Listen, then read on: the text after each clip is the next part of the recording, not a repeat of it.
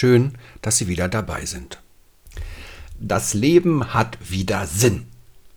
Nicht, weil die Inzidenzwerte in der Bundesrepublik angenehm niedrig sind, sondern weil sie jetzt losgeht oder schon gegangen ist, je nachdem, wann Sie es hören. Die Fußball-Europameisterschaft. Ja, der Ball rollt wieder und das sorgt für gute Stimmung. Und ich habe im Zusammenhang mit dieser Europameisterschaft etwas sehr Interessantes gelernt. Sicherlich wussten das schon viele andere, aber ich eben nicht. Und zwar habe ich gelernt, dass der Ball, der da rollt und getreten wird, nicht irgendein Ball ist, sondern ein ganz besonderer.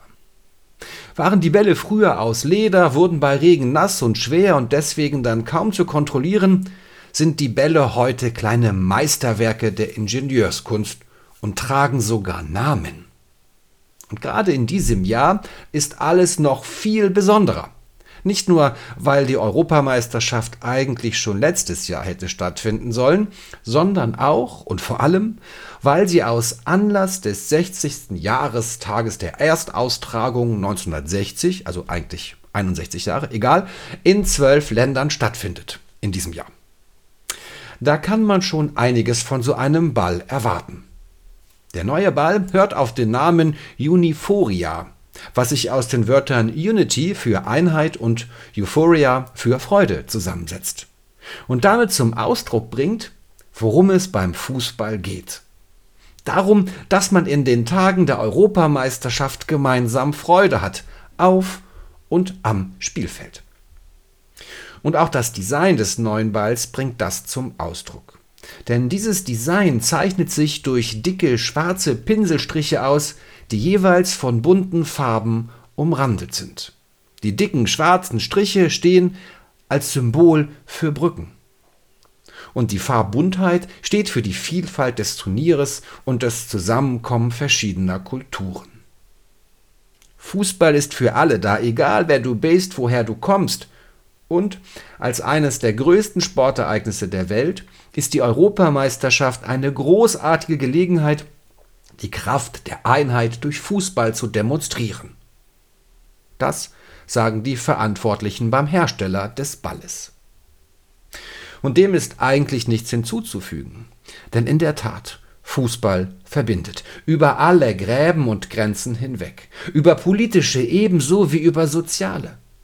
Da stehen die, denen alles in die Wiege gelegt wurde, neben denen, die einen schweren Staat hatten, und alle wedeln mit Fahnen und anderen Fußballdevotionalien, freuen sich gemeinsam über den Sieg oder beweinen die Niederlage. Ja, so eine Fußball-Europameisterschaft, die verbindet, sie schafft Identität und versammelt viele Menschen. Wenn auch real nur mit Einschränkungen, so doch umso mehr auf jedem Fall vor dem Fernseher. Ja, da sind dann alle irgendwie eines Geistes. Allerdings, und jetzt dann doch etwas Wasser in den Wein oder das Bier, auch wenn so ein sportliches Großereignis schön ist, einen gemeinsamen Sportsgeist wehen lässt, dauerhaft wird es die Menschen nicht verbinden. Denn wenn die Europameisterschaft im Juli zu Ende ist, ist irgendwie dann auch wieder alles vorbei. Dann war es das mit dem gemeinsamen Geist, der Einheit und der Freude der Uniforia. Dann wird der Ball eingepackt und fristet sein Dasein wieder in einem Schrank oder einem Garten. Um einen ganz anderen Geist drehte es sich vor wenigen Wochen. Sie erinnern sich? An Pfingsten hat sich alles um Gottes Geist gedreht, dem Geist, der kein Geist der Furcht, sondern ein Geist der Wahrheit, der Kraft, der Liebe und der Besonnenheit ist. Ob ein solcher Geist nicht auch und gerade Teamgeist und Sportsgeist möglich macht? Auf jeden Fall braucht diese Fußball-Europameisterschaft 2021 in diesen besonderen Zeiten gerade Gottes Heiligen Geist.